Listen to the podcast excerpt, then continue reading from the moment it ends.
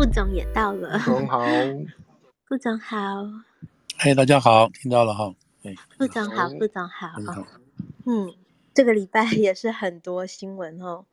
对，其实都很多，就不知道去 follow 哪一条比较比较比较这个。时间性啊，什么之类的东西，对，是啊，是啊。嗯、不过，毕竟我们每周都在持续关心乌克兰，然后还是希望听听副总说一下这个礼拜乌克兰的情况的新情况。嗯，有时间的话，我们再谈一下其他的新闻。这礼拜其实一开始想，哎，许多事情可以谈哦，尤其是这个礼拜呃，Twitter 的消息啊。对哈，推特的事情，对。那不过没关系，也是持续观察嘛，看接接下来 Elon Musk 要怎么做，对不对？对对，嗯。不过他的立场应该比较蛮明显的嘛，哈，就是 就是他会把推特稍稍往右边推一点。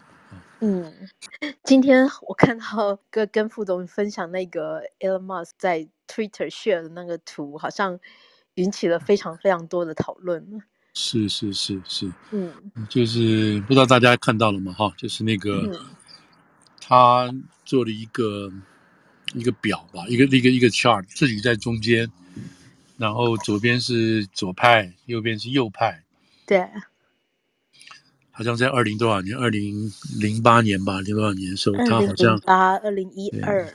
对，对他好像是站在中间偏左那边，就是他一个人啊。嗯，他画一个小人，那个人写 me，就是他，然后他把他自己摆在中间偏左那边，是二零零八的时候，对吧？嗯，然后隔没多久，对吧？几年之后，他自己就到了快靠近中间了啊，是不是？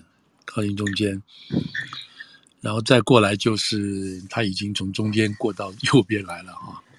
对，其实他的意思是他的位置都没有变了，但是这个光谱改变了，嗯、就是对对对，呃，左派的极左往越往左边去奔跑，然后把这个光谱拉长，让原本在中间的人突然发现，哎，自己居然变成中间偏右，或者变成所谓的右派了。对，那他那个画了一张画的那个那个照那张图，左派的人。看起来跑得很快的样子啊，往左边跑，跑得很快的意思。其实这个图不是他他创的，是另外一个艺术家创的，然后他是分享了这个图，然后今天那个原创者就说啊，谢谢你推转推我的图啊，然后我这个图其实是有做成马克杯在 Etsy 上面 卖的，然后大家可以去买一个十八块这样子，对对，蛮好笑的。对，这个真的是说明说明这个这个美国广大的群众哈、啊、的心情，家人啊什么这些东西都在都有所改变，但是这个这还是还是拉锯战吧哈，还是这样讲的拉锯战，就是美国的这个社会真的是变成拉锯的这个情况，所以我们等一下讲到像其中选举啊什么这些事情，嗯、还有选区重划，其实都跟这个东西是。是，就是分不开的了哈，都是相互重叠的这些东西，就是这样子。对对，选举重划是一个很美国的议题，但是我觉得其中选举要到了，然后我真的也蛮想，尤其是最近在纽约发生的事情，这个 我我觉得蛮想听副总。对，这这个就是真正真正比较要了解美国的话，因为因为以前好像若曦也说过哈，就是说你像像中国常常讲美国政府。美国政府处心积虑要干什么干什么，或者美国政府要发动乌克兰战争，美国政府其实这个都是很不准的嘛，哈，因为美国政府，我如果我们在美国就知道说，谁当总统就是谁的政权嘛，哈，比如说是 Biden administration，然后这个 Clinton administration 或 Trump administration，所以看看英文的时候，我们自己看英文的时候都要看那个记者写字。写文章的时候，他用的是那个 federal governments、American government governments，或者是 U.S. governments，这些东西都要仔细看。然后，如果他看到用个别总统的 administration administration 的话，那个写法都是不一样的，这个都有不同的意义的。但是如果用，因为不了解美国嘛，哈，大家都一直用美国政府、美国政府、美国政府这样子来做的话，那就是很大误很大的误导嘛，你知道，这个事情就很严重了。如果是这样子的话。啊。对，对，这个是这个是这个基本上我觉得嗯是其实也不光中国了啊，台湾包括在内，就是对于美国的体制一直不是那么求甚解，然后用自己的自己的体制观念哈去去去看这个美国的这种运作，那当然就会出现一些偏差嘛，你知道这样子对，所以。嗯那个，如果让如果以中国来讲，这情况是更严重了哈，更严重。他们这个大外宣的做法真是更严重，就是就是会扭曲了这个世界观啊，就是是有世界观没有错，中国啊哪个国家都有世界观，可是现在因为中国是大国了嘛，所以你看中国讲这个世界的他们对世界的看法，你就发现哎，这好像跟大家讲的不一样哦。嗯，对，对事情的看法，对市局的看法都不一样。那这个，那这个到底要去怎么解释呢？你中中国如果说很有很有办法哈，自己一个人搞定，那可以啊，那大家都听你的。可是现在不是嘛，对不对？所以这里有很大的区别，就是哈。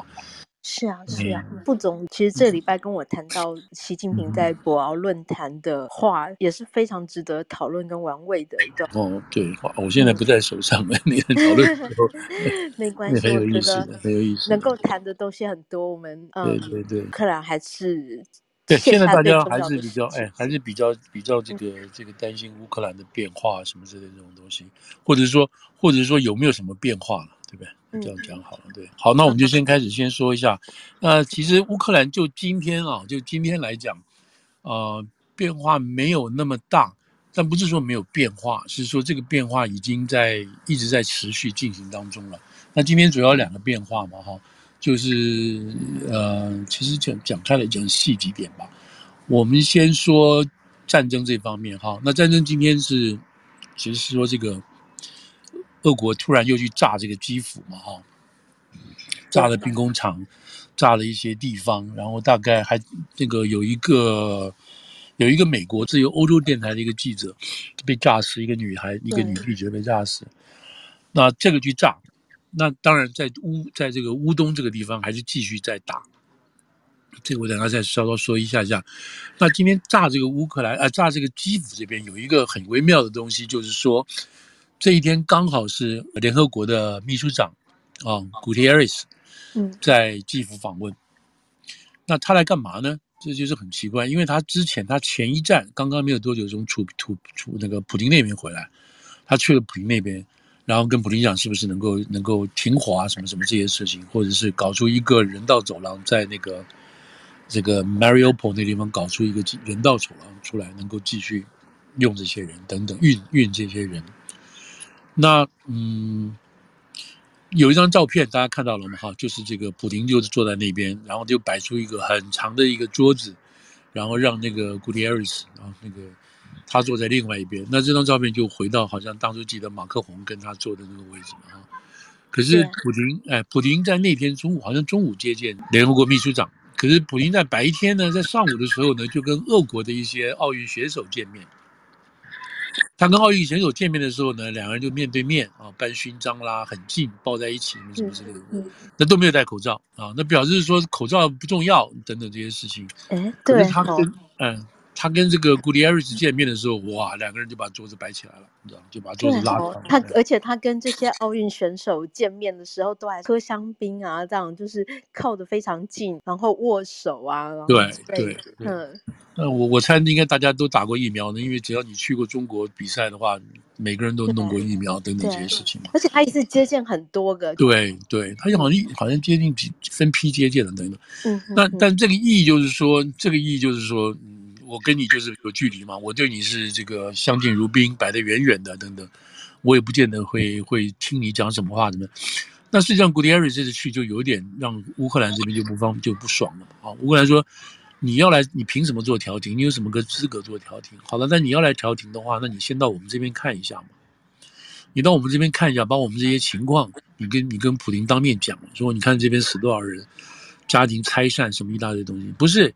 你根本没看我们这边，你就先跑那个，先跑那个普丁那边去了，然后你再来跑来我们这边，看完之后，然后呢，然后呢，对，那当然这个他自己还说这个很重要，我来这一趟很重要，我们希望能够继续推进和平，不会放弃什么什么。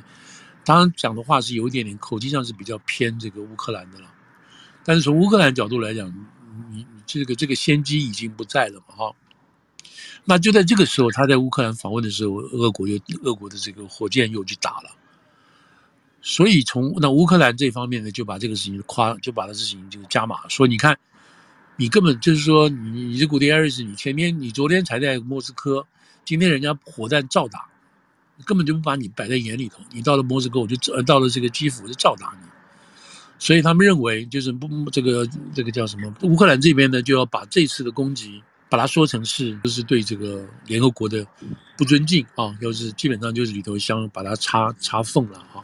那这个事实上也是就是俄军撤离基辅这一次啊，就是就是四月初撤离基辅这一次第一次比较重大的这个攻击。所以这样子当然是让这个想让这个联合国秘书长难堪，可能秘书长就透过发言人说，呃，是没有错，他们是打了这个飞弹，可是我认为他不是针对我的。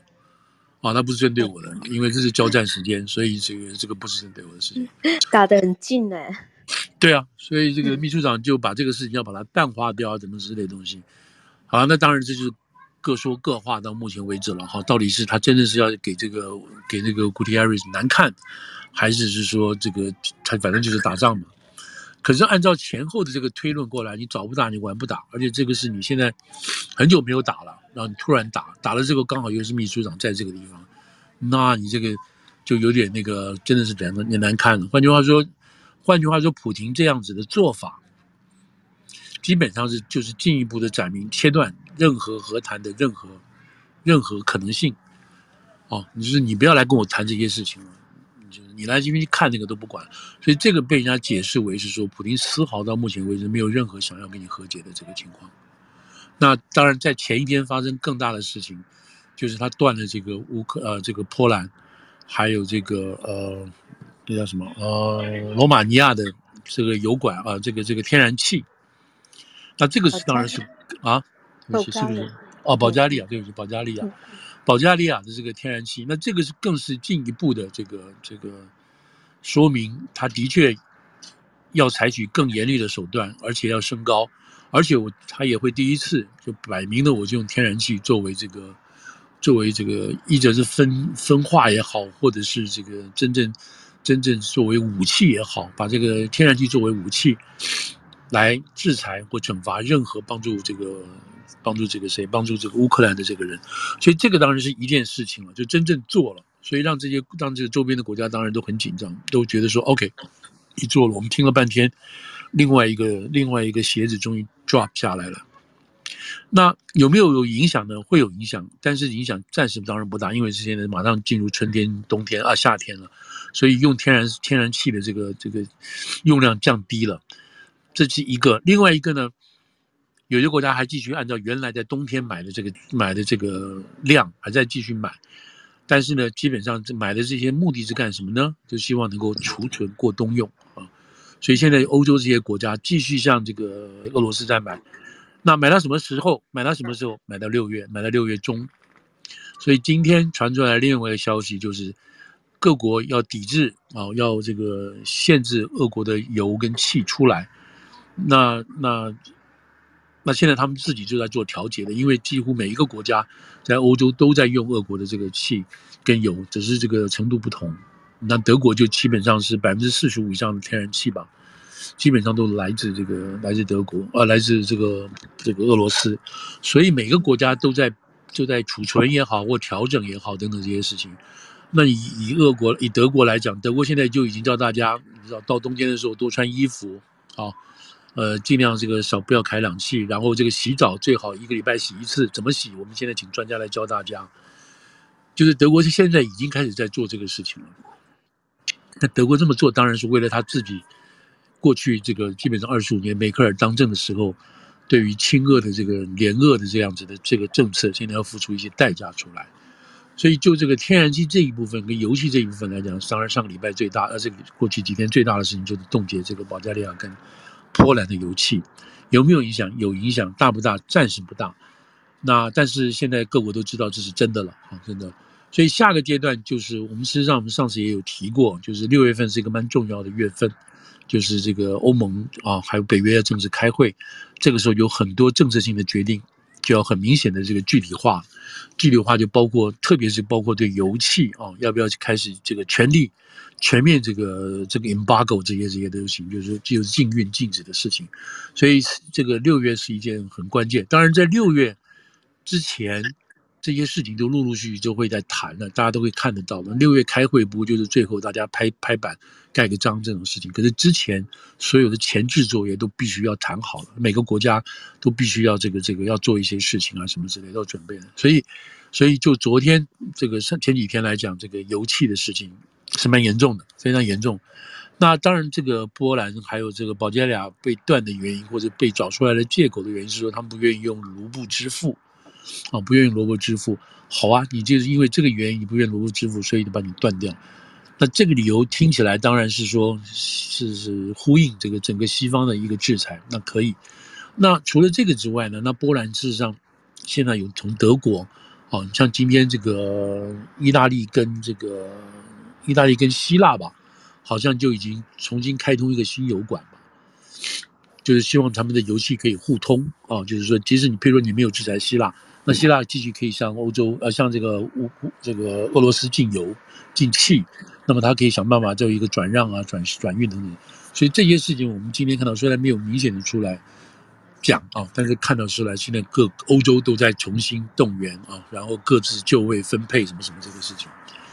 那这个就回到我们要讲的，就是说武器方面的事情。上次我们不知道有没有提过四十国会议，有些我忘记了，是有来得及提到吗？不知道。上一次好像没有提，没有提到嘛。好，那就是四十国这个，那四十国这个事情，我讲就是像倒带一下了。倒带一下，其实也没有完全倒带，就就今天你看今天的《纽约时报》、《Wall Street Journal》，还有这几个美国主要的报纸。我们现在这样讲哈，美国这这几个主要的报纸是一个是一个很重要的这个 message delivering 的东西，因为别的国家他不知道到底这个到底真正啊，或者是也不说真正的，或者说这个乌俄战争到底发生什么事情，当然就去看这些报纸了。那你在英国的话，你就看这个那个 London Times 啊；你在这个德国，你就看什么《信报》啊；法国你看那个《费加罗》。所以每个国家它有它自己的主要的报纸来看这个战事的发展是什么东西。所以就纽约来，就美国美国来讲，《纽约日报》、《华盛顿 Post》这些报纸就非常重要，因为美国政府要透过它透过它放话，同时它要传达美国政府的一些意一些意见、一些做法等等。所以这个报纸变成除了各个国家的。这个精英啊，就是他们政府里头真正在做事的人要看，啊，要看这个这个 message 怎么放的，这个话是怎么传的之外，那一般老百姓，包括在大学教书的人啊，或者是做这些 trading 的人啊，或者是任何一些这种工商业这老板什么的，他们没有没有办法知道政府到底在干什么，所以他们必须看这些报纸，或者有人帮他看，告诉他，所以这几个报纸所放出来的 message 跟他的讯息就非常重要了。那当然，也许是美国自己官方啊要放的这个讯息，也许他们要洗脑给大家。但这个洗脑的事情，大家就有大家就有经验就知道了。你要持续这么做，你才能洗脑成功，对不对？就表示说你这个 message 要持续嘛。那你 message 已经一旦不持续，聪明的人很快就会发现你这是在在 coerce 在骗我们的东西等等。所以，所以在美国来讲，我自己感觉到这些看《美国时报》《纽约时报》的人，多多少少就有一些自自主的判判断性了。好了，那我讲了这个东西的话，意思就是说后面就要来了，就是说美国政府要靠这个放消息，靠这个放消息，美国政府的消息。那现在在打仗了，那你只有看美国政府的消息是什么了。所以我现在就帮帮大家来帮大家来解读这个事情。那我们上个礼拜礼拜三，我们记得在讲的时候，就是就是刚刚讲到这个布林肯跟这个跟这个谁跟这个美国的这个国防部长奥斯汀，哎，他们礼拜天在这个在。跑到基辅啊，秘密跑到基辅去，然后不愿意不愿意公开，但是乌克兰把它公开了，然后跟啊跟这个泽连斯基讨论呢，一开会，好像本来说开几十分钟的，开了三个小时的会，把这个该讲的都讲，包括特别特别重要就是武器武器的这种供送供应这些东西都讲，讲完之后就回到这个回到波兰，回到波兰就是就是那天他们回到波兰的时候，礼拜一对不对？礼拜一两个人就共同开了记者会，啊，那个我们也提到，两个人开记者会的时候，就那个，哎，我没有提到开记者会的事情啊，对，那就是两个人就站在这个一大堆的这个美国还有各地来的这个，我们在我们自己的节目有提到，但是在哦哦这个节目没有提到，没有提到。好，那就我这样再 recap 一下，很快讲讲。他做了很多这样子的这个说明，然后那个莫林肯说，我后面这一堆物资马上就不见了，马上就要送到这个乌克兰去了，等等这些事情。因为乌克兰在乌克兰在警告这个他们去之前说，你们不要只带蛋糕跟礼物啊，你们要带东西来啊，你没有带东西怎么可以呢？那当时，当时在当场的时候，他们并没有告诉我们带什么，带什么东西。他当然，就是他们当然没有带去了，对，当然不可能带去。那东西都放在乌，放在波兰嘛，所以他们两个人就跑到波兰，就跑到波兰开记者会说：“你看，我背后这个东西是全部都要送给这个，送给这个乌克兰的啊，这些东西，这是这是其中一部分。另外一部分呢，他这个讲完话之后呢，这个谁，这个奥斯汀就说，奥斯汀说，呃，我今天过了之外，就是美国的国防部长那个黑人的嘛，做过这个中央。”中央中央战区啊，这个 Central 这个中央战区，从美国角度来是叫这中央战区，那他管就包括中东啊什么这地方，所以这个是蛮有经验的一个打仗的这个实战经验的这个将领，四星将上将。那他就说：“OK，好，今天我跟大家报完之后呢，我有个重要的 message 要告诉大家。他是这么说，他说我们我们的目的不但是要帮乌克兰打赢，好也打赢。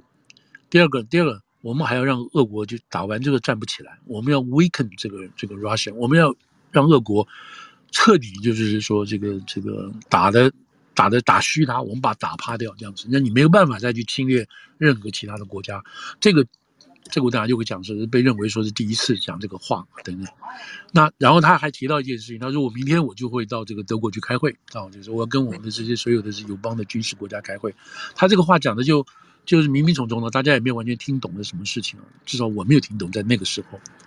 然后布林肯也说了，我们对于波兰怎么怎么怎么这种都讲好了，我们一定要支持波兰到底。我们跟泽连斯基讲了什么什么话？好了，这是礼拜一的事情。那礼拜二发生什么事情？礼拜二就各自回去了，对不起，礼拜二就发生回去了。那礼拜三我们就看到两件事情了，就特别是在欧洲这边是礼拜二晚上下午，在美国就是美国就是这个礼拜三。那发生什么事情了呢？我们看到美国这边是布林肯，布林肯马上就回到国会。国会马上就有一个听证啊，美国这个参院国会一个听证，然后众院一个听证，军事委员会听证，所以泽连斯基就在这个会上告诉大家，我们这次去了做了什么，我们讲了什么东西。当然，主要的目的是我要向你要钱，希望你们能赶快拨款给我们，我们这个他们就等着要钱用。好，那就是那就是这个泽连斯这个这个林布林肯在讲，布林肯在讲的时候还带了一句什么之类，他说我在不久的几个礼拜，我会中对中国有一个重大的政策宣布出来。哇，这个事情显然反而另外变成另外一个新闻了？变成一个重要新闻了，哇，他对中国有一个重要的新闻，重要的新闻要讲。那我们知道，拜登在五月底前后吧，哈，回到这个回到这个日本，好去参加这个这几个重要的这个亚太经济会议。那这个话就出来了，可是像今天谁去了？今天今天谁到日本去了？就是德国的首相舒兹去了，对不对？那。这个也是个很大一件事情啊！为什么德国在欧洲是是老大嘛，对不对？他在欧洲的老大跑到亚洲去了。照理讲，在以前梅克尔的时候都跑去中国，第一站都到中国。他如果当选啊，第一任就任，或者他在连任，都是跑到中国去，把大家事情顺一遍。可是舒兹没有去中国啊，他去了日本。那这个就很大的一个讯号了，很大的一个变化了，你知道？也许中国说我们现在不方便见你，我们自己把自己埋在那个埋在这个抗议里头不行，但这都不是理由啊。对不对？但他去了，你知道？你看这个谁修士去了，去了是干什么之前呢？当跟日本谈很多这些，包括军售的啦，包括未来这个这个这个科技互相互相的。你想看，在在这个国际的汽车市场上，汽车市场上，日本跟德国是是对抗的嘛，对不对？是对抗的，各有各的车嘛。但是他们在这个时候能够见面，可以一起来谈事情，那这个主要就给谁看？就是给中国看的嘛。那这个是一个很大很大的信号。第一个，我没有去，我没有去中国，但是我去了日本。那这个这个就是很大的意义在这里头了。所以我想，中国心里也很清楚是怎么回事。那那那你看，他先去了，然后这个日本首相现在也到东南亚去访问。真的就是在前几天了，就这个事情你要连串看起来，然后布林肯说，我不久就要发就要对这个我要发表我的中国政策。美国发表中国政策，当然是不是新鲜事？这个是件大事。为什么是大事呢？因为这个川普上任将近十几个月下来，他没有一个完整的对中国一套论述，那一直有说要有，一直人家一直在修改。他在他在刚上任的时候，那个国家国家美国国力这个战略报告里头有讲中国，提到中国啊，那但是那是暂时的啊，那是暂时的一个，因为他刚上任嘛，他必须有一个这样的报告，暂时的。现在就是真正提出来了。那现在提出来这个时间，当然又包括考虑欧战进去了，啊，这个这个乌克兰战争进去了，所以这份报告跟这个做法就是一个很明显的，就是说我对中国会有一个新的做法，印太战略啦，还有这个，还有这个这个这个跨了，还有这些东西，阿库啊，什么都会出来了，所以这个是这个这个在布林肯呢，我就我这样讲，就是说那天开完他们这两个人跟泽连斯基见完面之后，就是各分东西，各各干各的，那布林肯就回到美国。跟这个参院众院就马上报告我们怎么什么什么事情，我们谈了什么，他来要钱的，你就看出来这是美国的一个很正常、很公开、很透明的一些事情，对不对？因为我现在要要向国会要钱去给乌克兰嘛，所以我必须向你们报告嘛，对，你不是你回来就你回来赶快休息就算了，不是。那另外一个解释就是说，美国在一个手左手打这个左手打欧洲的战争这边，他右手还可以搞中国，还可以搞这个中国。等到他把欧洲这边处理完了，他两个手一起过来搞中国这边，所以这是一个很大的一个一个一个 signal 在里头。当然，这个这个信号是一直在放，一直在放，只不过是有没有有没有办和在动作就是了。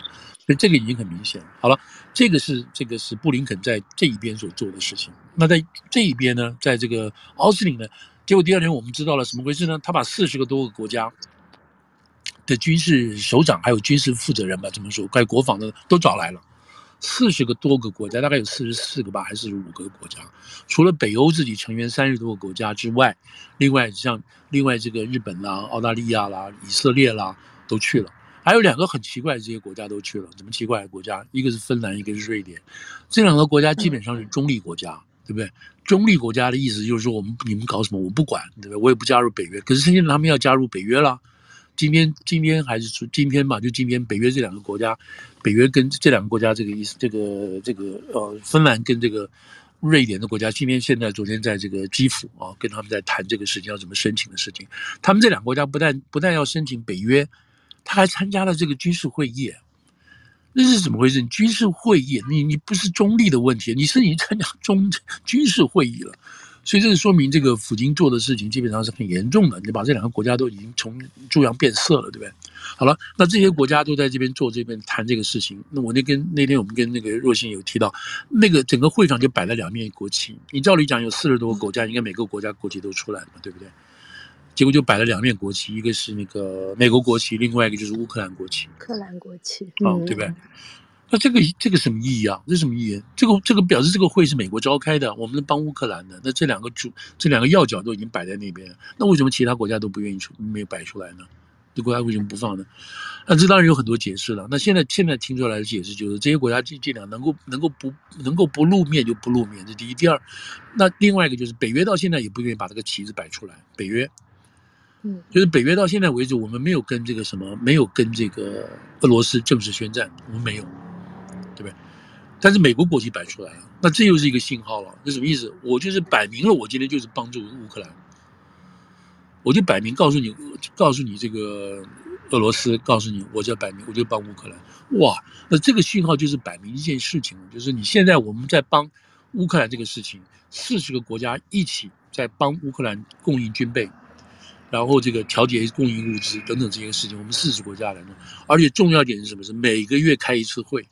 哎，这个每个月开一次会是什么意思啊？现在今天今天早今天是四月，那你假如说五月还要开一次协调会，六月还要开一次协调会，那你这个仗是打到什么时候呢？如果每个月有一次协调会的什么时候呢？对吧？这个就这个就是一个值得问的问题，或者是说美国人已经看出来说这个仗我们会往下打。我们往下打，所以这个等一下我就会提到说，现在就是说，就像今天、昨天发生的事情，就是俄罗斯在乌东这个地方还是不断的推进，还在不断的在打，用飞弹用什么在打这个事情还是有啊，然后占领这个占领东巴斯这些小镇啊什么地方，就还持续在进行当中。那好了，那现在你回过来就是说，OK，那美国现在就每个月要开一次会，跟这些四十个国、四十多个国家开一次会，由美国召集，那这是什么意思呢？我先讲政治性的意思了，政治上的意思基本上就是说，我要打，我要给你俄罗斯，这个时候是长期干的，长期打的，哦，这是一个。另外一个，如果是这样子讲打的话，那是不是打到美国的十一月集中选举呢？不打到期中选举，打到期中选举的意义是什么？就是这是个战时总统，拜登就变成是一个战时总统了，就是一个 wartime 这个 president。他如果在十月、十一月打得非常好，然后俄国人打到最后要趴了，要要这个，就是这几个月嘛，万一打到俄国人打趴了，他必须求和了，那这个对对这个谁啊？对拜登是不是一个大加分呢？他有没有可能把这个加分 transfer 把它转化成转化成他在国内上的这个集中选举的对集中选举的地方就拉回来了，对吗？没有拉回来。因为在那个报道，那个假定那个时候真正谈谈到一个要要举行和谈了啊，这个已经俄国打的受不了了，那这个不是就整个整个这个话语权或者是报道权就在上面，所以这里头就是一个我们不能讲是一个算计了，所以我们以前有讲过说，现在打这个俄乌战争的话，基本上这个步调快慢不是在俄国了，在美国手里头了。美国本来不愿意理这个乌克兰战争的，对不对？还叫还说那个，还说还问那个泽连斯基，你要不要我帮你赶快跑，我帮你搞个这个流亡政府，对不对？他不是了，现在已经完全改观了，已经在变化当中了。那。这这就是这就是我们现在看到的，只知道俄罗俄国也很倒霉，一步步自己自己要跟自己过不去，这样搞搞搞到现在，你弄其北部弄不完，你要来弄东部，东部现在搞成什么？现在大型开始要大型作战的这个角度。好了，那讲到这个大型作战这个角度，就讲为什么说美国说我们要搞个协调会议啊，搞个每个月开会，为什么在这里了？这这个我在那个另外一个节目有跟大家也报道过。现在就是说，乌克兰现在用的这些子弹部队、呃，补弹、炮弹什么东西，都是用俄式装备，对不对？都坦克啦，还有这些飞机啦，还有枪啊什么的，都是俄式装备。所以用的是俄国的子弹的，俄式的子弹。那这个这样打下去，总有打完的一天呢，对不对？你搞不好两个月就打完不到，再过一个礼拜就打完了。所以像泽连斯基马上跟你讲的，你拜托我补充我，补充我，补充我，补充我。那。这个补充了什么东西呢？那美国就出面了。美国说：“好好好，现在大家不要紧张。那个这个中欧国家，以前跟俄国有相关的这些中欧国家，你们的这些配备都是怎么讲？都是俄俄式的，对不对？好，你们赶快把这个东西运过来，去给这个谁？给乌克兰。”好，大家赶快把这个子弹啊，这个炮弹啊，什么东西弄出去，弄好，坦克什么都赶快去给这个乌克兰。所以你看到有的国家愿意公开做，所以你看到捷克就把自己的 T 十 T 七十二坦克轰轰开过去去支持支支援乌克兰。有的国家轻轻的、慢慢的，不愿意让俄国人这个公开知道什么这种。但是俄国人当然知道了，但你不要那么难看，对不对？所以这些东欧国家都在往这边运。好了，那现在问题在这里呢，那你的捷克把这坦克运过去了，什么都运过去，就是给乌克兰用。那捷克自己没有坦克怎么办？对不对？还没有坦克怎么办？保加利亚还没坦克怎么办？其他国家没有坦克怎么办呢？那怎么办？美国说你不要担心，我给你坦克，那边我给你坦克。那波兰也是啊，波兰说我把我的米格二十一去，就想办法，就不管怎么转之后，你将来要用的时候，我都给你波兰。那那那给你这个乌克兰，那波兰自己没有飞机怎么办？美国说你不要担心，我给你 F 十六。好了，那这样子的情况下，讲真，现在是现在是四月，然后就五马上就五月了，打到六月。这个原来的俄式武器跟俄式子弹都打光了，然后美美国的 都打完了，对不对？打完了，然后美美式的武器就进来了，这是什么一个情况？就是在未来的二十年，我们会看到整个欧洲国家的这个武器系统全部变成美式了，除了俄国以外，当然。你直接讲到就是美国军火商会赚大钱，那这个是另外一回事情啊。美国军火商赚大钱，假定你有买这个军火股的话，你也赚钱，所以这个不要去骂美国军火商。那美国军火商不是他促成这个事情吗？是因为你这个仗要持续打，你要打打到最后结果，你只有办法要补充嘛。然后你没有办法去找俄国，俄国东西补，所以你只有美国的嘛。这就是为什么，这就是为什么在两个礼拜前，那个美国国务院、美国这个国防部就找了美国七大这个武器供应商来谈。对不对？我们你要怎么样给我们加加强这个生产，加紧生产，对不对？你我们知道在二战的时候，美国这个加紧生产很厉害嘛。那工厂，你我们以前看很多纪录片，对不对？那工厂，大家那个男女工人都在那边做，几天就有一个战机出来，几天就有一个军舰出来，这样子的生产，然后这种大庞大的军力压力，你知道，大就是压住其他整个国家。美国现在仍然做这个事情，他不断的在增产这些东西，生产这个东西，一步步的往。所以你看到美国这个。C 幺三零的这种大型的这种巨无霸的飞机，他们说一天四架到十架次降落在波兰这边，然后马上就大卡车装上去，然后就开始走，起码要四，他们说预算要机器到二十四到四十八个小时，就立刻就出去运到乌东啊，就是就是包括乌东在内的各个这个东西去再去送。那现在就是现在的情况就是说，所以这个要有要有四十国的协调会议，然后每个月要来呢，美国就在这边监督了。我们把这个把这个弹药补给，不但是给乌克兰，还要给你们其他的国家。这个就是这个就是等于说，冷战以来到现在为止，从没有看到一个不得了的一个根本性的变化。根本性的变化是什么？就是欧洲所有武器系统，当然它不光是美国的了，它会有俄俄国的，不不会有德国的，会有英国的，啊，可能有些法国的。就是说，这个东西现在你现在北约要的东西都慢慢都进来，然后中东这些国家原来你用俄式的，我们现在美国给你东西了，所以这个是一个很大很大很大一个变化。这是那那个谁，普京也没有想到过会有这样大的变化。你把人家搞的这个等于说，把人家变成换血了，你知道？这整个这个中欧中欧这个国家这个武器系统都换血了，可能连美国都没有想到哦。对，就是我们刚刚讲的，他叫我兰斯基赶快跑，你不要打了嘛，人家三天就把你拿掉了嘛，对不对？这些事情，那。就我们话这样说没有错，可是就是说，但是美国在过去的二零一四之后，那包括美国还有法国，都在训练乌克兰的部队，是吧？都在训练乌克兰的部队。今天、昨天的《纽约时报》就是说，现在美国已经要把一些美式的重装备要交给这个交给这个乌克兰用，那包括一五五的那个榴弹炮啊，我们刚刚有讲过这个，像一五五榴弹榴弹炮，那俄式的是一五一五二榴弹炮，那个口径不一样。你炮弹给他也没有用啊，美国的炮弹就给遏制装备没有用，所以你必须当当这个恶式的炮弹打完了之后，你只有改用美式的嘛，等等。那么就在这最近，对不对？我们现在知道说，佛罗里达国民兵，举例来讲，佛罗里达国民兵，他一直在乌克兰里头训练，训练乌克兰的部队用这个新的这个所谓的那个榴弹炮。那现在公开的公开，他就不能在里头了，就撤出来。那是那个是在二零不是在二月二十四号之前，哦，俄国还没有进攻之前，美国在那边帮他训练。那现在就撤出来，到另外一个地方去训练。那这个话的意思就是说，美国也好，或者其他国，那还有加拿大，加拿大今天也供给一些东西，一个什么精精装呃精眼的那个摄像头，可以摆在那个那个俄国不是那个土耳其制的无人飞机上面，这样去做这些事情。那。现在就就讲，这各国就在都在统合统摄这个东西，然后帮乌训练乌克兰的部队。那当然，大数来讲的话，就是说现在每个国家真的是，你就把武器商把他们自己最好的武器拿来在这个战场上来试，来用这个事情，你知道？那。这就是讲说，现在现在全世界就主要的国家，讲的是四十个国家，等于说你被拉进去还蛮有蛮有光荣的，对不对？你的武器可以拿进去，你可以去试了，你可以去去去在那个让让你乌克兰帮你试着打，然后你回来修改什么之类的，嗯嗯，对吧？所以这个是一个是一个是一个蛮大的变化。那好，那我再回来讲，那像今天今天昨天看《纽约时报这几个报纸在讲说，那那俄国人在做什么？他们说现在俄国人在乌东的这个地面部队的这个这个。地面部队占领的速度啊，你慢下来了。他用的是一一个英一个英文字啊，英文字那个字的正面的意思是说在沉思当中。沉思的意思就是说这个地面部队在想我下一步要干什么，你知道？那为什么是这个样子呢？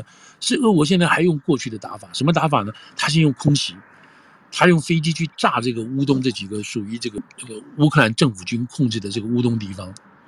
他先用这个，再先用空袭，空袭之后，才再用那个所谓炮啊，就是那个地面的炮，这个 ground artillery 这种炮去打，就是先空袭，然后我再用炮打，然后呢，我再派步兵、地面部队直接进驻。他是用这种模式看了，我当然不是专家，他们说这种是老式打法，你知道，先空袭，然后再炮轰，然后再用精的部队。他说这个是你过去二战时候的打法，美国人现在不是这样打的。美国现在用无人机先过去，看你哪边有坦克，看你哪边有部队集结，看你哪边有那个火药库、弹药库。这个无人机去过之后，就投下一些定点装置，就走了。然后马上后面美国这个所有的这个乌克兰所有的这些火箭，啪，全部过去了。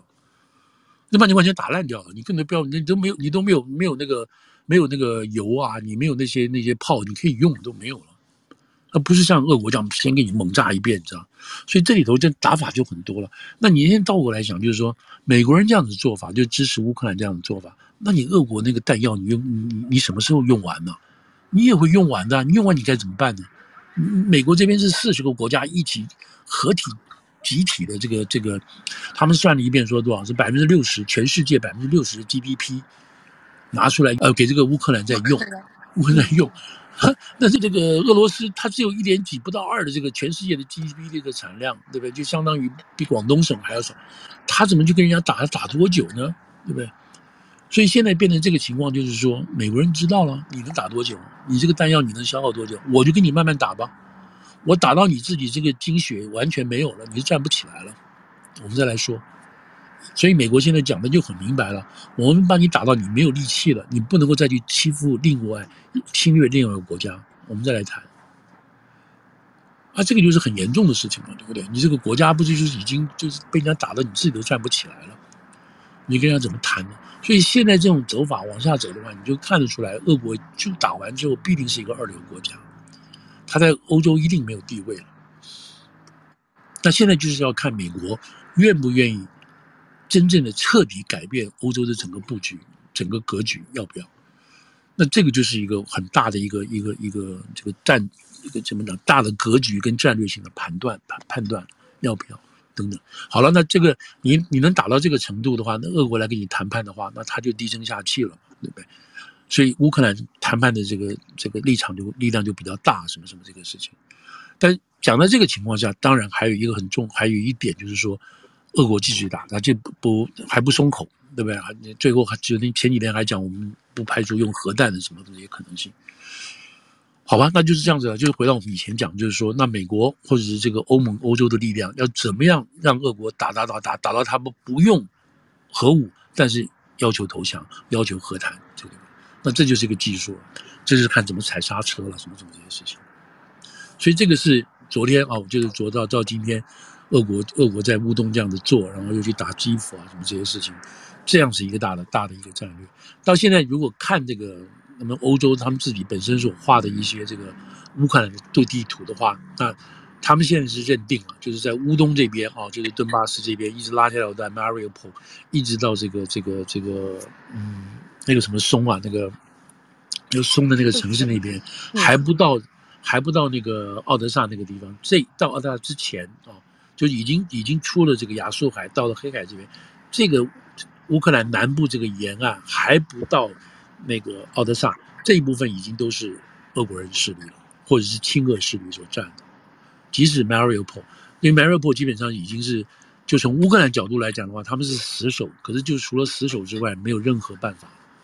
那从这个角度来讲，俄国人认为说，我们基本上已经拿下或占领了这个这个 Mariupol。所以这个大概是到目前为止一个一个有关于。那昨天。昨天拜登就要求又又让国会又通比又又通过了将近多少三千，呃多少三千三百亿了吧？这个这个这个新的这个补新的这个呃援助乌克兰的这个这个，那这个他这个钱过去当然不是说都给乌克兰嘛，他这个里头要买这个买武器啊，还要补充啊什么这些东西，你知道这个，所以这是美国现在就是一个很大很大的一个战略，已经在画这个事情了。所以我们可以说那个这个这个呃这个。打完这个仗之后，整个这个世界格局就分成这个西西边是这个样子，然后东边美国正在塑造。所以我们今天正在看到的什么东西？我们讲让我们蛮幸运的，对不对？幸运的意思当然也不能这样讲说幸运了，就是说我包括我这个年纪，我们看到冷战的结束啊，我们没有看到冷战的开始，因为那个是战后嘛，哈，一点点。然后我们看到战后冷战的这个结束，然后度过这个平安岁月，然后我们又看到现在。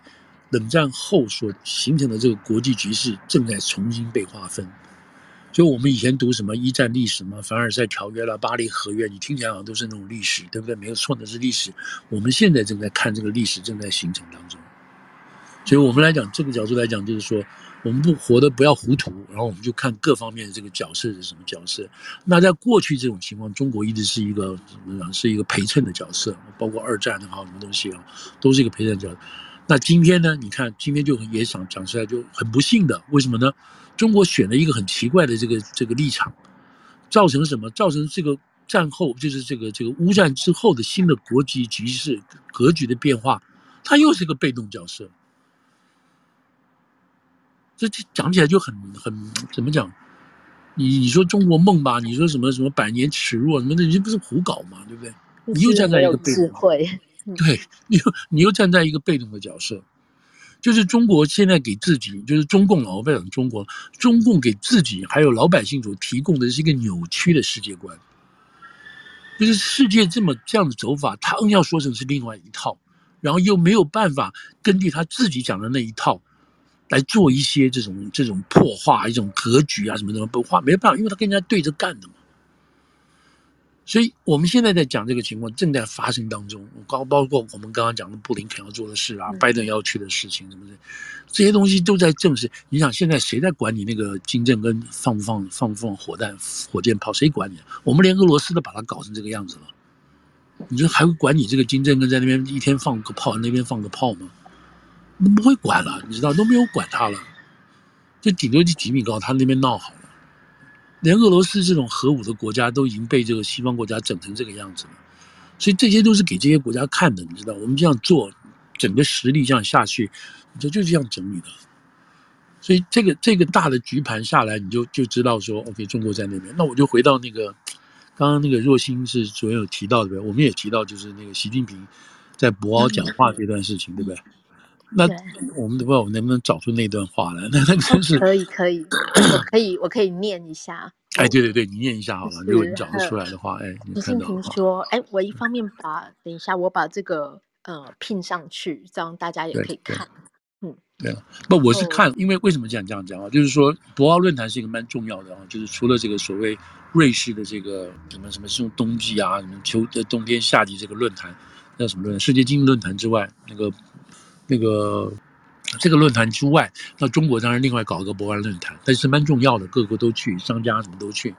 那习近平要在这个博鳌论坛里头讲一些话，那讲这个话当然是有深意的了，对不对？因为在这个国际性的场合在讲个深意。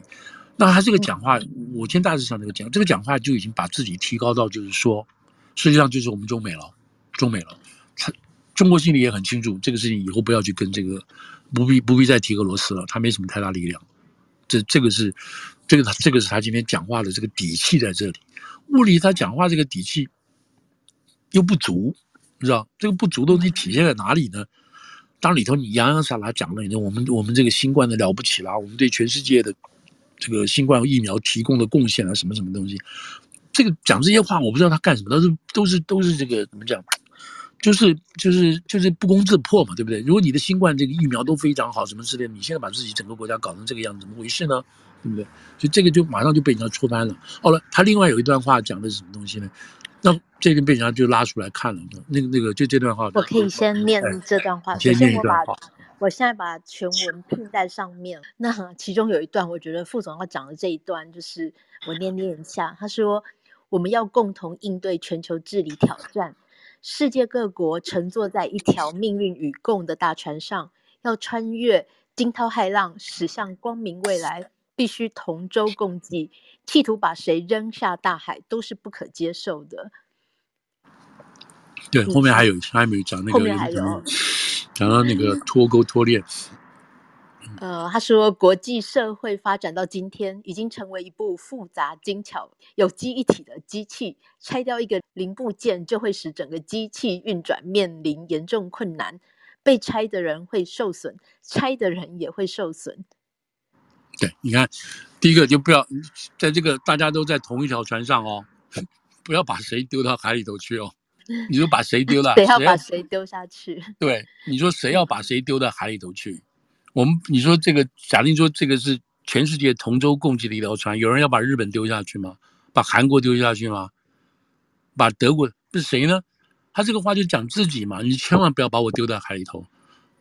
然后后面讲这是这是一个机器了，你你不管损谁都会损自己，所以你千万不要损我，因为对你也不利。他这个话讲的是一讲的是什么意思？这是公开哦，全世界这样讲哦，这就很明显他已经感觉到有人要把他丢下海了嘛。就是不要中国了，跟中国脱钩了，不然他讲这个话是什么意思呢？他警告大家不要这样子干哦，如果这样对你没有好处哦。这说明什么？说明中国已经感觉到自己在国际上的一些一一些一些忧患，但他不愿意去面对，不愿意承认这个，你不愿意去解决这个问题，他没办法解决，解决的道理就是推翻自己嘛，这个机制问题嘛。所以当他说不要把人家丢在海里头的时候，事实上他就很害怕的告诉大家说。你们不要跟美国在一起，美国讲的都是会，都都是骗人的话。我们以后还要一起看到中国，要看到中国这个，咱它前后前后文嘛，要看到中国的这个庞大的这个这个经济啊什么什么，大家在一起同舟共济。我们是一个，他还用了这个这个共同体啊，人民的社会呃命运共同体这个话。而且其实他的用词蛮有趣的，就是扔下大海哦，一副其实他也知道中国在往下沉，就是有那种溺水的那种意念。对对对，他就说我们这个船在开着，你不要把我丢下去。这对啊对啊，这个这个意象，你想想看，有一条船在开，上面有很多乘客，突然大家决定要把这个人丢下去，其中一个乘客丢下海里头去。嗯那这个乘客做了什么事情，让全船的人害怕，或者他在反正就是这个是意向，大家去尝尝。那我现在讲就是说，当习近平讲这个话的时候，他已经在，就他不是一个 rule，他不是一个 rule making 的角色了，他不是制定一个社会或者是一个团体或者是一个这个这个国际社会的 rule making 的角色，这很可怕，因为他怕你要把他踢下水里头去。那你现在看，一路他就会一路往下沉。对，他自己就跑到，人家船都开了嘛，就不理他了嘛。对对对，对不对？就是国际现在国际正在另外重写一个新的一个朋友圈嘛，这么说，我们先搞一个朋友圈。那这个朋友圈，我们现在找挑人，谁进来谁不要进来这样子。所以在这个时候啊，他讲这个话，加上中国自己把自己关起来，现在搞这个上海什么这些事情，马上又到他这个到他这个这个二十大的前之前，二十大要到，对，这个是非常非常危险的事情啊，非常非常危险的事情。他现在做什么事情呢？好，昨天 CNN 的说法是说什么？CNN 的说法是说，上个月三月份一百七十亿、一百七十八亿的这个外资往外流，嗯，一百七十八亿的外资就是不要看到中国不行了，因为因为都吓到了，对，大家担心你跟俄国站在一起，然后全世界来制裁你的情况下，那我们这个这个外资赶快赶快撤，不能在里头了。再加上你这个 COVID 这么严重啊，大家都往外跑了，这是第一个。第二个，那那个世界银行。刚刚开完春季的这个年会，然后全世界的这个经济往下修，那中国哪把它修到五点几。记得那时候我们记得对吧？我记得在在这个二零一零年代的那个时候，中国的经济是以十二十三的在往上冲啊，年这个 GDP 啊，好不得了啊，真是强大的不行，对不对？然后后来就开始保七啊保八，有没有记得要保八，然后保七这个事情就表示这个这个已经就是说。你可以说他冲过头，或者是他整个政策出了问题，然后这个债务太多，然后世界经济有世界经济开始萧条，对中国的这个需求减低，一大堆这些问题。你知道，在在 GDP 而讲的话，你少一个零点一的百分点，你觉得那个我们大家觉得，如果说就是一个百分点没什么，那个代表的是一个产业的萎缩，或者你某个产业的萎缩，那代表的意义什么？是大批的失业人士。我们就只讲这个好了，不要说你赚多少钱 GDP 了，这代表大批的工作机会失去了。你就制造了很多失业的工人，这些失业工人在美国来讲，你就让他领救济金，给他这个钱，否则他们要干嘛呢？他家庭会出现问题，买不了饭，买不了菜，大批农民工、农民工没有钱赚，这是一个很大的一个社会问题，社会问题就转成一个政治问题。那你怎么办？你就维稳了，你就派警察去压他们呐，你不要组织，不要组工会了，你不要在那边做闹事什么之类的，你不要去上访要钱啊什么的，你就用想办法用维稳的力量来压他们。那可是经济不断的这样这样这样下滑，再加上每年高校毕业的这么多大学生，他们要就职就业去哪里去了？没有没有工作啊，那怎么办呢？你在你在大大城市你就去做外卖送外卖，那二三线城市怎么办呢？你国家吸收的有限呢，对不对？可是另外一方面，在国家在公家体制里头做事的人。他就退休之后享有很多的钱，你知道高级干部，还有这种省级以上的干部，都可以拿到上万的这个退休退休金、月保金在那边过日子。那其他人拿个两千千、两两三千都没办法。这贫富的距离，大家想到贫富距离，不要去想说那种什么马云啊什么这种贫富，不是不是不是。我们讲的真的贫富距离不是这个，你讲的就是这些离休干部、退休干部，他们拿，这不是说他们不该拿这个钱，不是说他们替国家。赚了这么多钱，他们可以拿，应该拿的。可是问题是一般人没有这么多钱，所以这个这个，你知道，然后现在这个 IMF 现在下修，你知道，中国自己本身讲就是这个李李克强在做这个报告的时候，我们大概是五点五，但是要是你不我觉得，你自己太高估了吧？我看四点多吧，四点四、四点六差不多，四点八，四点八这样差不多。那现在不是了，你真的往下再看，你你上海再封这个情况的话，你不得了了，你不得了了。自己他们自己中国的这个嗯呃，应该是北大还有另外一个商学院吧做的自己内部做的这个调查，我那天看到那个视频上是这样讲的嘛，就是整个中国这样子，你你就算是封城封业的话，你几乎三分之二是中小企业，这些人没有工作，没有收入啊，你呢？所以这个东西往下推的话，你可以想到今年夏天，然后马上这个又有一批新的这个大学生要毕业，你叫他们干嘛呢？去哪里呢？如果你还继续封这个城的话，他连根本工作找工作的机会都没有了，对不对？嗯，所以这就是一件很可怕的事情。昨天如果大家昨天注意到大陆的这个视频的话，就发现了什么东西呢？现在上海已经挺不住了，然后开始要什么叫精准解封？精准解封，反正什么事情都有一个新的名词。我们开始进，现在精准解封的第一批一批人什么人呢？就是上海的，就被困在上海的农民工，特别是在浦东这一批大的农民工。现在叫的农民工赶快回家去，都回去了。这些农民工是最可怜的人，为什么呢？他们被圈在这个浦东这个住的，反正条件不是那么好的地方等等这东西。在这过去一个月被封的时候，他们基本上没有饭吃，他们声音很小，你知道，他们都是最底层的这些打工的人。他们没有饭吃，有人都饿得很惨了。现在赶快回去，所以你看到那个上海的那个火车站，哇，好多人都回去了。那他们回去干嘛呢？找事吗？就是因为没有事才跑出来嘛。你回去没有事，你该做什么呢？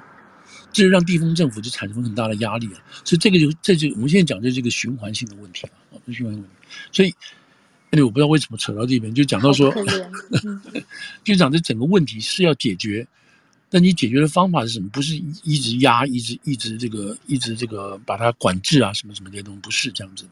当然你，你我你说有没有现在解法？有没有？当然没有了，因为你严格讲，你你不希望乱嘛，对不对？你不希望在这个在这个情况下你乱起来，什么什么这些事情。可是你不能告诉老百姓实情啊！老百姓告诉老百姓实情是什么实情呢？是不要担心这种 Omicron 的问题不那么严重，大家做到什么什么程度，什么什么程度就好了，等等。但是也不能把这个话说明白呀？为什么不能说明白？因为检测的这个利润在这里啊，检测剂的利润在这里啊，不是没有人知道啊。然后这个当然也讲到说，二十大的这个权力分配到现在为止，没有看到一个真正明显的接班人出来。但是呢，但是呢，有没有在后面有没有在运作呢？有，中央政治局的委员要分给谁？分给你，分给我？为什么要给你？为什么不给我呢？